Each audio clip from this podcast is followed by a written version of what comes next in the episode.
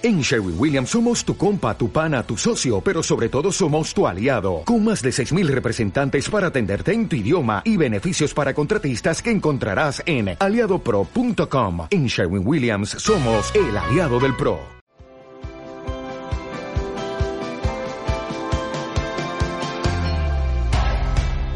Parteaguas se refiere a esa gran sacudida en tu vida que marca un antes y un después. Adversidad, cambio resiliencia. Es un punto de inflexión, el momento desde el cual las cosas nunca serán lo mismo. ¿Cómo rebotar ante las dificultades que nos presenta la vida? ¿Cómo adaptarse y salir fortalecidos? ¿Qué es el bienestar emocional? Soy Celina Canales y este es un espacio para conectar con los demás, para aprender de los parteaguas, tanto grandes y pequeños, que todos hemos vivido. Escucha para crear la mejor versión de ti.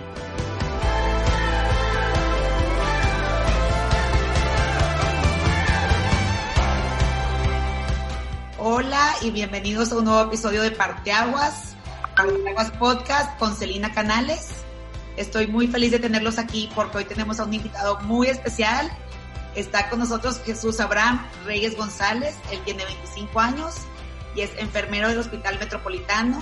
Está atendiendo a los pacientes con COVID de emergencia y en la zona de, no sé, más difícil con los pacientes en la trinchera.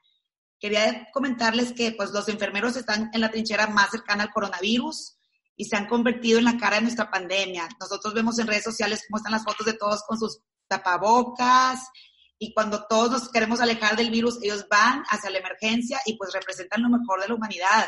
Al final de cuentas nos están cuidando a todos y yo creo que hay que reconocérselos, agradecérselos sobre todo y bueno, también decirles héroes es muy bonito, pero hay que hablar con ellos para ver lo que ellos están viviendo por dentro. Hay expertos que advierten que pueden sentir traumas psicológicos o pues es mucho el desgaste emocional. Entonces, pues, sin hablar ya más, bienvenido Abraham al podcast. Igualmente, muchas gracias. Gracias por la invitación. Bueno, Abraham, antes que nada, platícanos cómo es un día normal para ti. Un lunes te despiertas y qué es lo que haces. Ok, pues nos levantamos, bueno, me levanto en la mañana y realmente pensando en un día nuevo, qué es lo que nos espera, este, más que nada concentrados al llegar al hospital, poder dar la mejor atención, el poder aguantar una jornada con el equipo, este, poder hacer equipo con nuestro, nuestros compañeros, porque realmente es un día muy pesado eh, usar el traje, este, y al llegar al hospital, pues nos preparamos antes de llegar, poder desayunar, este, y para aguantar toda la jornada, más que nada. ¿Y cuánto dura tu jornada? Ocho horas. Ocho horas. Entonces, estás, ¿de qué hora a hora es tu jornada? De siete a tres. O sea, tú de siete de la mañana a tres traes todo el traje puesto. Así es. Y si quieres ir al baño o comer algo, ¿cómo le haces? Eh, hasta que salgamos realmente. Nuestras indicaciones son poder hacer el baño antes de poder vestirnos, este, desayunar algo para poder aguantar toda la jornada. No, pues mis respetos. ¿Y cuántos pacientes hay ahorita con coronavirus? ¿Cuántos están atendiendo? Ahorita está eh, tenemos 20 pacientes en la sala de contingencia. Positivos tenemos eh, si mal no recuerdo, son... Tenemos nueve pacientes positivos. Este, y posibles tenemos también alrededor de 10 pacientes. ¿Y sus compañeros, cuántos son eh, tus compañeros que te apoyan? ¿Perdón? ¿Cuántos compañeros están contigo haciendo equipo, ayudando a los demás? Ah, ok. Eh, somos alrededor de ocho personas contando con nuestro jefe encargado, este, su servidor y siete personas más. Abraham, ¿y cómo le haces cada mañana? ¿Sientes miedo de que me puedo llegar a contagiar o estás tranquilo? ¿Cómo notas a los pacientes? ¿Les platicas algo o están entubados? ¿No puedes platicar? ¿Cómo, cómo es la dinámica? Ok, este, la mayoría de los pacientes están entubados. Hay pacientes que no están entubados, pero por su dificultad para respirar no, no pueden platicar mucho, pero claro que aunque no nos, eh, aunque ellos no nos hablen, eh, nosotros hacemos por eh, platicar con ellos, siempre contar lo que les estamos haciendo, para que nos escuchen y ellos también entren en confianza. Casi no, nunca los esforzamos mucho para que ellos estén más tranquilos. Entonces nosotros platicamos con ellos, los hacemos entrar en confianza para que se tranquilicen un poco y puedan este, también soportar el día de la estancia en el hospital. Y Abraham, tú tienes 25 años y gracias a tu edad debes estar fuera de las edades de riesgo o de más peligro, pero llegas a tu casa y vives con más familia o tienes hijos, esposa, o ¿con quién vives? Claro, eh, yo vivo con mi esposa y con mi hijo. Eh, ahorita lamentablemente estoy aislado por miedo a igual a contagiarlos, Claro que el miedo está, pero pues hay que ser fuertes. Esto más que nada lo hacemos por nuestra familia, nuestros amigos, la gente que nos rodea. Este, yo tomé esa decisión fuerte, el poder aislarme de ella y de mi hijo para cuidarlos y protegerlos, ahí la gente que me rodea. ¿Tu hijo qué tiene? Mi hijo tiene dos años. Ah, felicidades. Sí, muchas gracias. Este, y claro, pues que vivimos con ese miedo, pero nos tocó ahora a nosotros, somos los soldados de esta guerra y tenemos que salir adelante a salir a esta gran batalla. Entonces, tenemos miedo, pero psicológicamente estamos fuertes y hay que salir adelante. Y al terminar tu jornada, ¿qué es lo primero que haces? ¿Te quitas la ropa, ya descansas, te tomas un descanso en las tardes? Sí, este, bueno, ya al quitarnos el traje, lo primero que hago es desinfectar mi equipo. Desinfectando mi equipo ya posteriormente, ya posteriormente, eh, déjame le muestro. Esta es nuestra mascarilla. Ah, está muy padre. Es la que uso toda la jornada. Este te permite respirar muy bien y que no entre el virus. Sí, claro. Sí, estos son los filtros los que nos ayudan a una mejor respiración y más comodidad, comodidad durante el turno, seguido de los goggles y las caretas que utilizamos. Entonces, ese equipo se desinfecta diariamente. los demás equipos son desechables, lo que contiene el overall, las botas, el gorro. Eso ya se desecha con, eh, diariamente. Este, Igual nos quitamos el traje, ya desinfectamos los equipos, ya posteriormente vamos, yo bueno, yo en lo personal me he hecho un baño completo y ya me cambio. Y ahora sí poder ir a comer un taquito o algo, lo que sea, pues para seguir la jornada del día. Del día siguiente, el día siguiente. Claro. nosotros que estamos afuera, a veces es mucha la incertidumbre y no sabemos qué está pasando en los hospitales. Entonces, por eso quería hablar contigo, Abraham, para saber cómo es la realidad. ¿Qué nos dirías a los que estamos afuera, que estamos sanos, respirando y que a veces ya estamos cansados, la verdad, de, del aislamiento? Y cada vez la gente se está empezando como que a reunir más. Pero tú que estás ahí en la trinchera y sí ves cómo afecta la salud, ¿qué, qué nos recomiendas a los que estamos afuera? O a veces dices, no quiero salir, pero mi economía me preocupa, tengo que trabajar pues para sobrevivir. ¿Qué nos dirías a los que estamos afuera? Claro, este, lo que yo siempre les digo es que tengan paciencia. Como dicen, es mejor ser paciente que paciente en el hospital. Este, más que nada, ser fuertes. Yo sé que mucha gente, eh, hay mucha gente que realmente no cree, no cree en esto. Hay mucha gente que sí cree y toma las medidas correspondientes. Pero yo lo que le digo a la gente y les invito es que tengan mucha paciencia. Esto va a salir. Realmente ya hemos tenido otro tipo de pandemias en años anteriores. A lo muchas personas hoy en la actualidad pues no les ha tocado o no se acuerdan. Pero la gente que es más grande, con más experiencia, también deben de apoyarnos en ese sentido de darles apoyo psicológico de que sí es verdad. O sea, la salud es primero. La economía puede esperar realmente de nada sirve que nos salgamos a trabajar si realmente nos estamos exponiendo a un virus muy fuerte que puede acabar con nuestra vida este, y ya perder realmente lo que viene siendo la economía. Entonces, principalmente siempre va a ser nuestra salud lo que tiene que ir en primera fila para poder continuar nuestra vida al 100. Tienes toda la razón, Abraham, porque si la economía está bien, pero no estamos vivos, pues ya de, de nada nos sirve, ¿no? Sí, claro. Y los pacientes que están ahorita, la mayoría sí son mayores, es gente mayor de 60 o hay de todo. Así es, sí, estamos hablando de un porcentaje de 70, 60% en personas mayores de edad, que ronda entre los 50, 60, 70, incluso hasta 80 años de edad. Y ya el, bajo porcentaje son pacientes de entre 40, 50 años. Muy pocos son de 30. Ha habido casos de personas de 25 años de edad, incluso, si mal no recuerdo, de bebés, pero la mayor tasa es de mayores, de personas mayores de edad. ¿Y los ya de la tercera. Okay. Y los jóvenes salieron adelante, los que te tocó más jóvenes salieron adelante.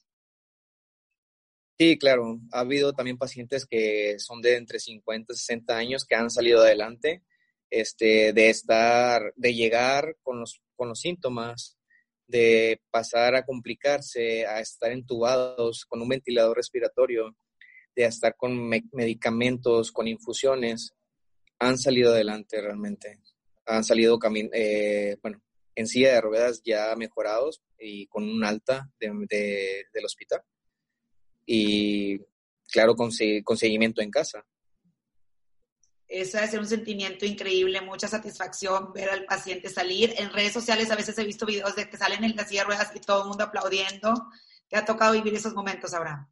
Claro, claro, es una gran satisfacción vivir eso porque de ver al paciente en cama casi sin pronóstico y salir viéndolo con una sonrisa es hace que valga la pena nuestro trabajo realmente. Eso es lo algo que nos pone muy feliz, eh, saber que vale la pena lo que estamos haciendo y el ver sus agradecimientos, este, lágrimas en los ojos en los cuales ellos demuestran toda su felicidad y hace ese tipo de casos es que la gente realmente entre en conciencia y nos ayude un poco más en, en, lo que viene siendo el exterior. No, hombre, hasta ahorita me dan ganas de llorar nada más de escucharte, que ver, cambian la vida a ustedes, los enfermeros, salvan vidas, le cambian la vida a toda una familia. Yo creo que por toda la vida van a estar agradecidos con ustedes, porque al final ustedes de cierta forma arriesgan su propia vida por salvar a las demás y por pensar en los demás. Eso es impresionante. Pues, quería que me platicaras un poco, Abraham, de por qué decidiste ser enfermero y por qué tienes esta vocación de servicio. Claro, mira, gracias a Dios tengo a una gran madre, que ella es enfermera, ahorita ya es jubilada. Eh, yo decidí seguir esos pasos por ella. Este, ella me apoyó mucho en la carrera, realmente durante, durante fueron pasando los años, yo le fui agarrando cariño. Tengo realmente una gran paciencia, este, soy muy dedicado, cosas que me fueron inculcando mi familia y mi madre en la carrera, tanto personalmente y profesionalmente.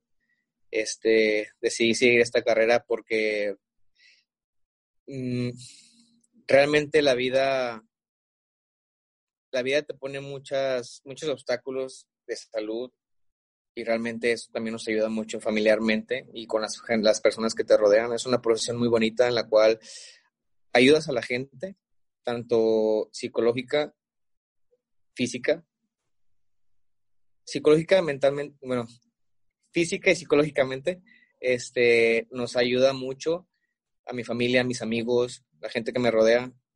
Eso es lo que me gusta mucho. Y estando en un hospital, mucho más, porque ves a la gente en cama, que realmente a veces no pueden ni contestarte o a veces incluso enojados con ellos mismos o eh, me ha tocado pacientes que hasta de mal humor, que me contestan mal y digo, tranquilo señor, no pasa nada, va a salir adelante, nos ponemos en su lugar y claro que esto nos les ayuda mucho más a, a ser fuertes, a tranquilizarlos, entonces todo eso realmente a, mí me ha gustado, el ayudar a la gente y como le comentaba ahorita, este, el ver salirlos con una sonrisa y agradeciéndonos mucho es una gran satisfacción que realmente puedo, me gustaría vivirlo toda mi vida. No, hombre, felicidades y felicidades a tu madre. Como una buena mamá y un gran ejemplo puede cambiar vidas. Ella te cambió la tuya, te hizo tu vocación y ahora tú estás cambiando a mucha gente más y dando vida a los demás, que eso es padrísimo, ¿no? Como un efecto dominó positivo. Sí, claro. Y también algo que a mí a veces había escuchado de pacientes, como tú dices, que están de mal humor o que están tan asustados, había escuchado, pero no sé si son rumores de un paciente que le tosía a los enfermeros con coronavirus porque estaba como en psicosis o asustado o a veces pienso, ¿qué pasa si, si te extuba, te estás entubado y, y los doctores como, los enfermeros dicen, bueno, pues ya no hay que echarle ganas, este está entubado, yo creo que no va a sobrevivir. ¿Cómo le haces tú para seguir echándole ganas y nunca perder la esperanza? Aunque vas a un paciente ya en la raya con muy mal pronóstico, decir, a ver, voy a seguir echándole ganas, quiero que sobreviva. ¿Cómo le haces para no perder esa esperanza y enfocarte también en los pacientes muy graves y no decir, bueno, X, hay que dejarlo? ¿Cómo le haces? Claro, mira, algo que siempre tenemos muy presente es la fe. Realmente es, es parte de lo que nos da mucha fuerza y siempre y cuando al paciente, aunque ya esté en etapa terminal, siempre le brindamos la mejor atención hasta el último momento. Este, eso realmente es lo que hacemos con los pacientes cuando, e incluso si están agresivos, como lo comentabas ahorita, este, aún así no, nunca nos ponemos del otro lado malo, realmente siempre es el lado bueno dar nuestra mejor cara para que ellos también realmente vean y entiendan lo que está pasando. Entonces, pues psicológicamente nos preparamos para eso. Hay que estar siempre de la mejor manera y dar nuestra mejor atención hasta el último minuto. Gracias, Abraham. Pues eso se agradece porque el nivel de empatía que tienen que tener ustedes y de esperanza es más allá, por eso son como héroes en estos momentos y yo creo que algo importante que a todos nos está cayendo el 20 también es de valorar el trabajo que hacen las enfermeras, los enfermeros, los médicos, toda la comunidad médica a veces como te olvidas, ¿no? De que gana más un banquero, estaba leyendo artículos de que un banquero en Nueva York gana mucho dinero y a lo mejor no gana lo mismo el enfermero que te salva la vida. Entonces, ¿tú crees que va a haber un cambio a raíz de esta pandemia, que vamos a valorarlos más, a ayudar más, a elevar sus sueldos, a buscar cómo apoyar a la comunidad médica. Sí, claro, pues yo creo que, bueno, yo en lo personal realmente ahorita me incluyo y compañeros míos es lo menos que pensamos eh, en cuestión económico. Realmente estamos más enfocados en salir adelante, en que esto termine. Este, ya posteriormente ya decidirán las autoridades, pero yo creo que eh, en mucha gente también nos ayuda a que nos valoren más como personas. No sé si han eh, escuchado o visto en videos que hemos recibido agresiones, tanto que nos bañan en cloro, incluso doctores que van a los cajeros o bancos que no los dejan entrar por vecinos contaminados. Entonces hay mucha gente realmente que no toma conciencia en ese aspecto y hay otra, eh, del otro lado de la moneda hay mucha gente que realmente nos está valorando más y hemos recibido mucho apoyo de muchas instituciones, de muchas personas, gente de afuera.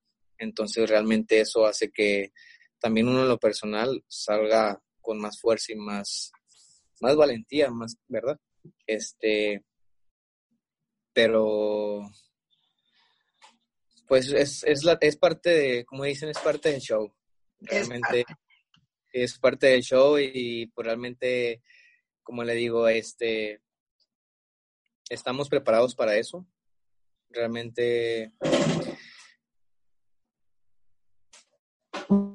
se, me, eh, olvidó el punto. ¿eh? Están preparados para eso. A mí me impresionó mucho cuando vi en las redes sociales que había mucha agresión entre los vecinos, de que no, que no venga el enfermero a mi casa y se me hizo muy raro, ah, en vez de estar agradecidos, yo creo que es el miedo hablando, ¿no? Más que nada es el miedo que siente la gente y a veces pues mal encausado. Y qué padre también saber que han recibido muestras de cariño. No sé si me puedes platicar alguna anécdota específica. Sé que a veces les han llevado comida, de que, ok, pizzas, vamos a llevarles pizzas a los enfermeros o alguna muestra de cariño positivo, alguna experiencia padre que hayas tenido en estos días. Sí, claro, pues eh, constantemente, como te lo comentaba, eh, hemos recibido apoyo por parte de empresas de comida, empresas de, equipo insumo para uso personal, no, no nada más para enfermería, sino para también personal de, de recursos humanos, de nutrición, de almacén, intendencia, que eso es lo que realmente hemos recibido el apoyo, el apoyo general, eh, porque pues el hospital somos realmente un equipo. El equipo no nada más lo contempla enfermería, personal médico, o sea, realmente también somos mucha gente dentro del hospital que somos una cadena. Entonces, realmente todo eso nos ha ayudado mucho en cuestión de comida, insumos, e incluso cartelones. Hemos tenido personas fuera del hospital con cartelones sin, sin darnos nada, solamente un cartelón de apoyo a todo el personal del hospital, médico y enfermero. Entonces, ha sido una experiencia muy bonita. Como le comentaba, realmente eso hace que uno haga que se levante del suelo. A veces, muchas, muchas veces hemos estado muy cansados, casi por tirar la toalla, pero ese tipo de detalles hace que nos saque una sonrisa y realmente nos levantemos del suelo y poder seguir un día más, día a día. No, Abraham, gracias que nos lo dices para seguir echándole ganas como comunidad en apoyarlos a ustedes y saber que yo en lo personal, y yo creo que hablo por muchos de nosotros, estamos como muy tranquilos de saber que están atendiendo a los pacientes bien, que, que ahí están en el cañón, ¿no? Porque gracias a que están ustedes, nosotros podemos estar más seguros. Entonces sí, sí te felicito porque es un gran trabajo lo que haces y pues un sacrificio personal. Entonces me comentabas que tienes tu niño de dos años con, y, y, él está con tu esposa y tú estás en otro cuarto o en la misma casa o de plano te fuiste a otra casa o estás ahí mismo. Sí, claro. Este, mi esposa ahorita está en mi casa con mi hijo. Eh, mi mamá y mi hermana es la que van a echarle la vuelta para este, lo que necesite, porque pues ella también trabaja. Entonces van y nos ayudan con el niño, con las cosas de la casa. Yo me fui a, un hotel, nos brindó, nos brindó, nos proporcionó el hospital, Secretaría de Salud, el gobierno, un hotel en el cual nos podemos ir a, a resguardar, porque pues realmente, como lo mencionaba ahorita, esto también nos afecta tanto física y psicológicamente y ahora con este apoyo uno se siente más tranquilo en ya no llegar a casa a exponer a tu familia, a, mi esposa, a mi hijo, a, mi hermana, a mi mamá, mi papá. Entonces, estar en el hotel, pues ya es un hotel en el que estamos y pues ya estoy solo, ya realmente ya, claro que sigo mis medidas de higiene, eh, desinfecto todas mis cosas, eh, me lavo las manos a cada rato, eh, mis baños diarios, en la mañana, en la noche, antes, bueno, antes de venir al trabajo, después, durante el día y incluso antes de dormir me echo otro baño. Mi cuarto también, igual como le comento, sigo las medidas, desinfecto, limpio a cada rato, este, porque pues a pesar de que también cuido a mi familia, también debo de cuidarme a mí mismo. Claro. pues como cada enfermero médico personal de aquí del hospital que convivimos en este, en este entorno, tenemos la esperanza y la fe de, salir, de salir de esto y más que nada queremos pues salir bien para poder estar con nuestras familias y estar tranquilos al estar con ellos y no estar con el miedo de que nos trajimos algo y que ellos vuelvan a recaer a eso. Claro, no, me parece magnífico que estén en un hotel porque es la forma más segura de que estén realmente aislados y que, padre que hayan podido recibir ese apoyo y pues te felicito porque sí me imagino que extrañas a tu esposa y extrañas a tu niño y sobre todo a mí en lo personal, no sé si a ti te pasa que me da mucha la incertidumbre de no sé hasta cuándo, el que no haya un límite, que no digan, bueno, es de aquí al primero de agosto, como que te mentalizas, pero parte de lo difícil y el reto que tenemos todos es que no, no le vemos todavía una salida, ¿no? Sí, claro.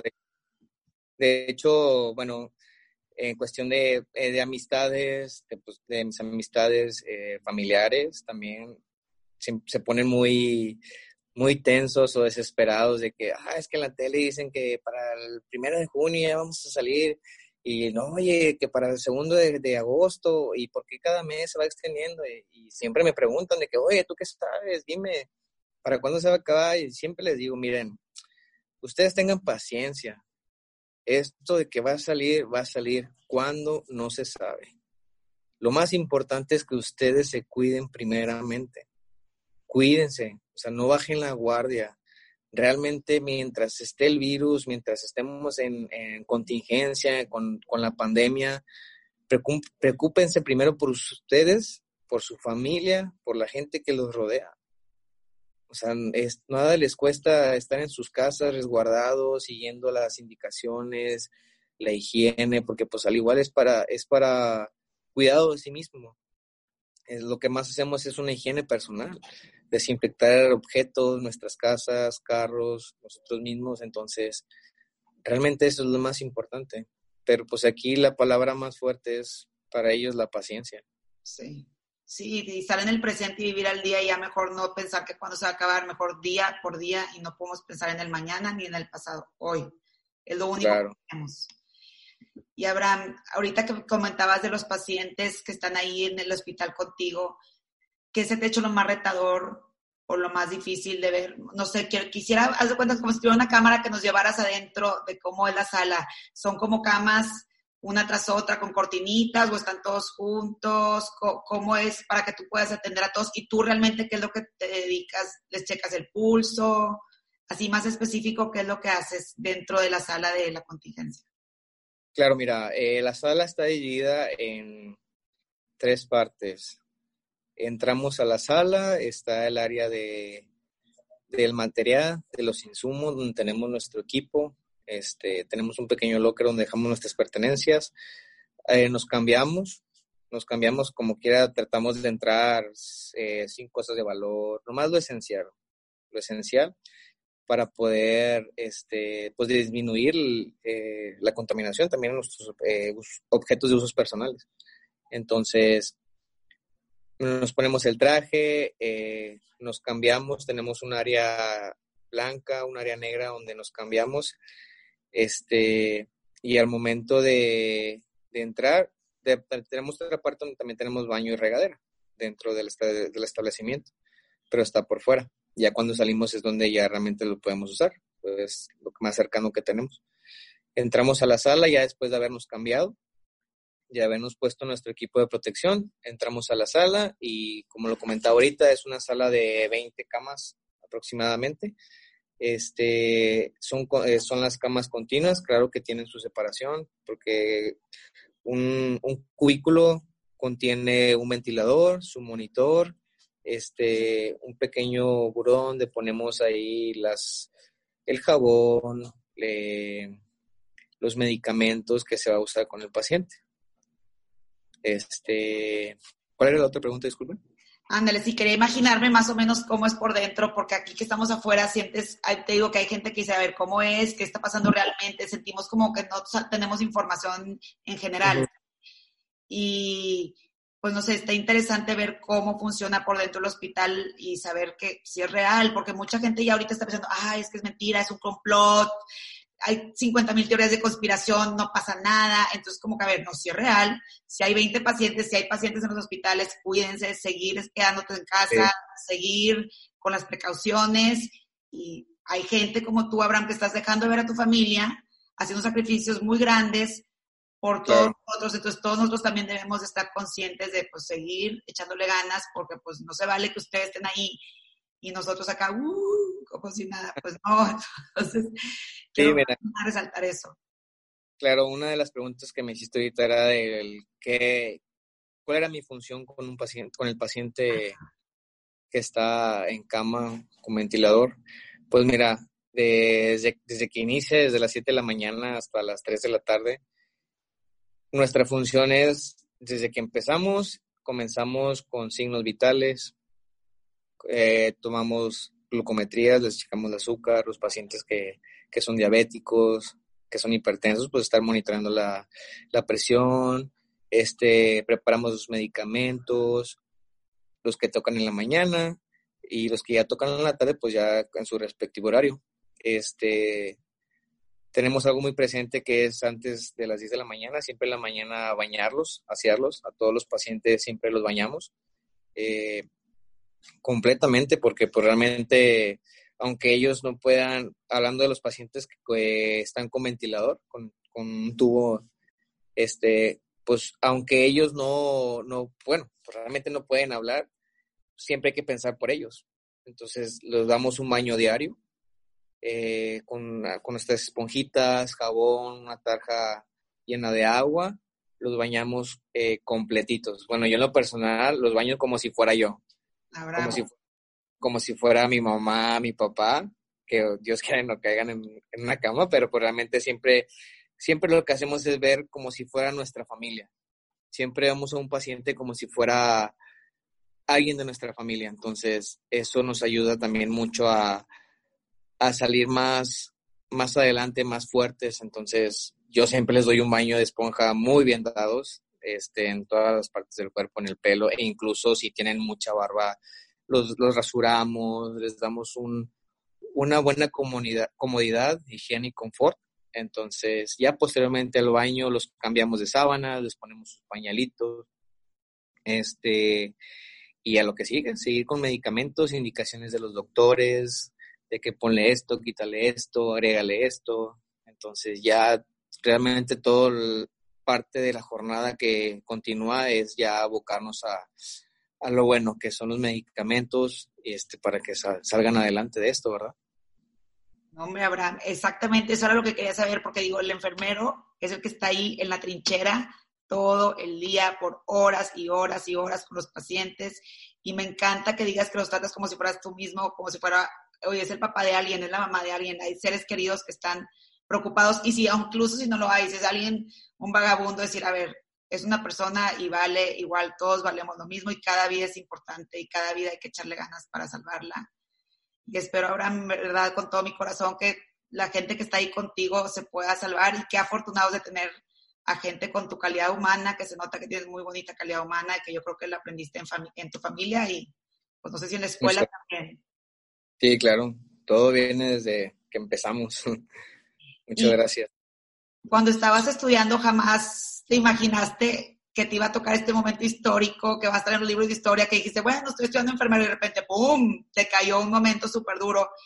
No sé si alguna vez te imaginaste, y me imagino que estás aprendiendo muchas cosas, eh, o sea, esa experiencia al final te está dando muchos aprendizajes. No sé si me podías contar algo que has aprendido, tanto como de enfermería o como de la vida.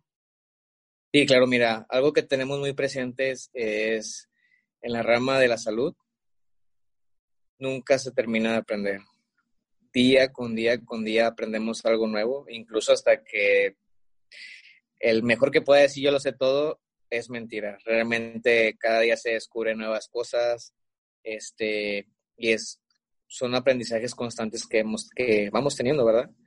Este, y realmente no me lo veía.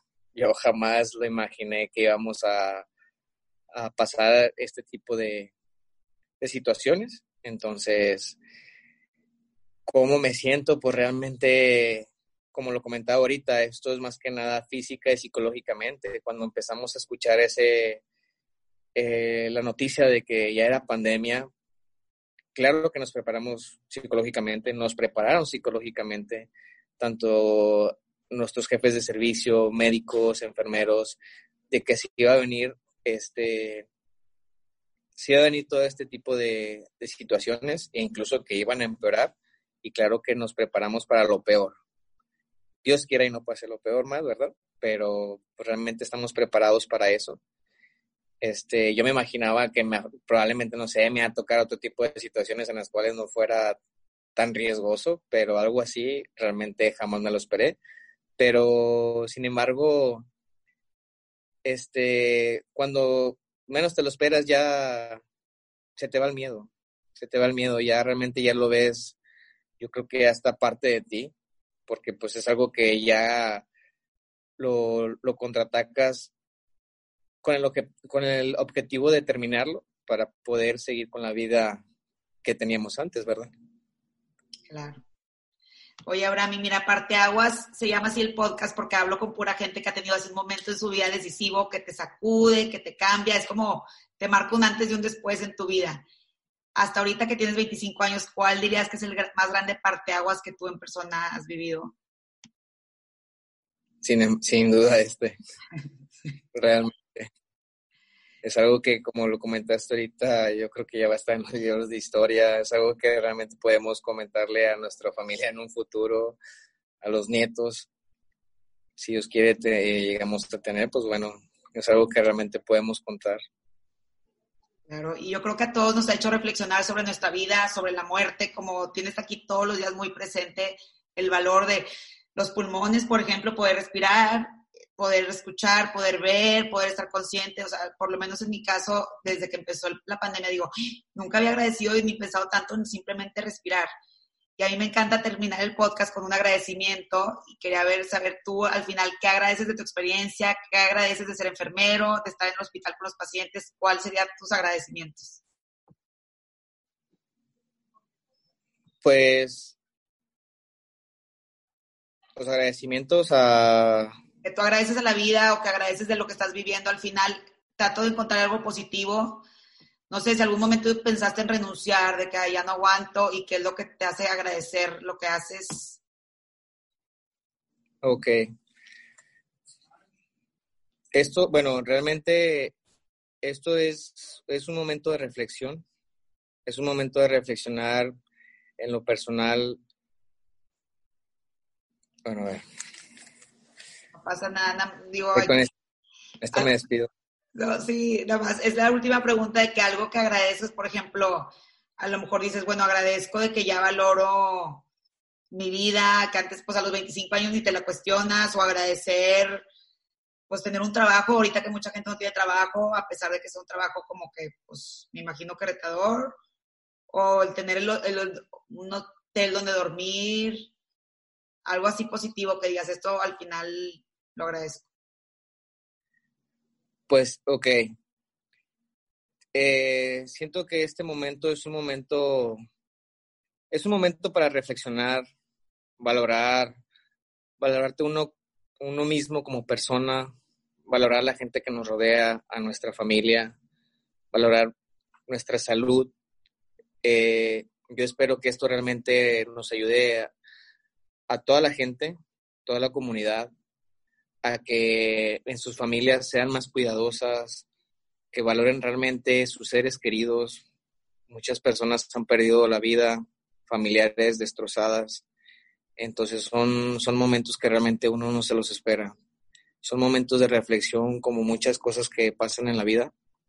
Esto fue algo muy fuerte que sacudió a nivel mundial yo creo que no nada más aquí, sino a nivel mundial, que toda la gente pueda reflexionar, valorar su vida, buscar encomendarse a Dios para que realmente ellos también puedan tener un momento de fe en el cual salir adelante.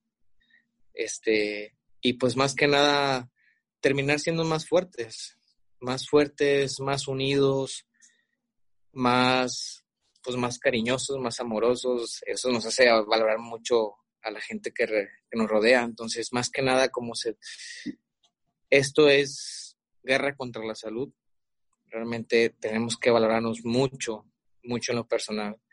En mi experiencia, a mí me deja mucha, me deja mucho sentimiento, me deja mucha fuerza, con ganas de seguir adelante, eh, valorar a mi familia, mi esposa, mi hijo, mi papá, mi mamá, mi hermana.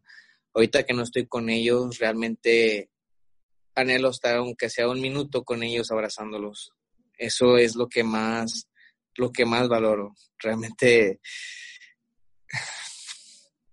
esto es, ha sido muy triste para mí realmente el, el ya querer estar con ellos, pues jugando, jugando con mi hijo, eh, con mi esposa, estar una comida con ellos. Eso es lo que más, es lo que más duele. Y realmente es lo que más, más valoro. Claro, la familia y pues gracias por el gran sacrificio que haces por nosotros. Se te agradece, se te reconoce. Abraham, te felicito y espero pronto puedas tener ese abrazo con tu niño, ese abrazo con tu esposo, con tu familia y que te motive saber que están sanos todos los días. Sí, claro, muchas gracias. Realmente eh, hay que tener mucha paciencia, esto va a salir primeramente Dios, este, hay que ser fuertes. Pues gracias, gracias por tu tiempo, gracias por aceptar la entrevista. Yo sé que tu tiempo es súper valor, súper valioso y pues que vienes de una jornada pesada hoy y todos los días. Es de lunes a viernes, ¿verdad, Abraham? Así es. Entonces, pues te agradezco te agradezco tu tiempo y a quienes nos escuchan les recuerdo que nos pueden encontrar en Instagram como Parteaguas ORG, Parteaguas Podcast.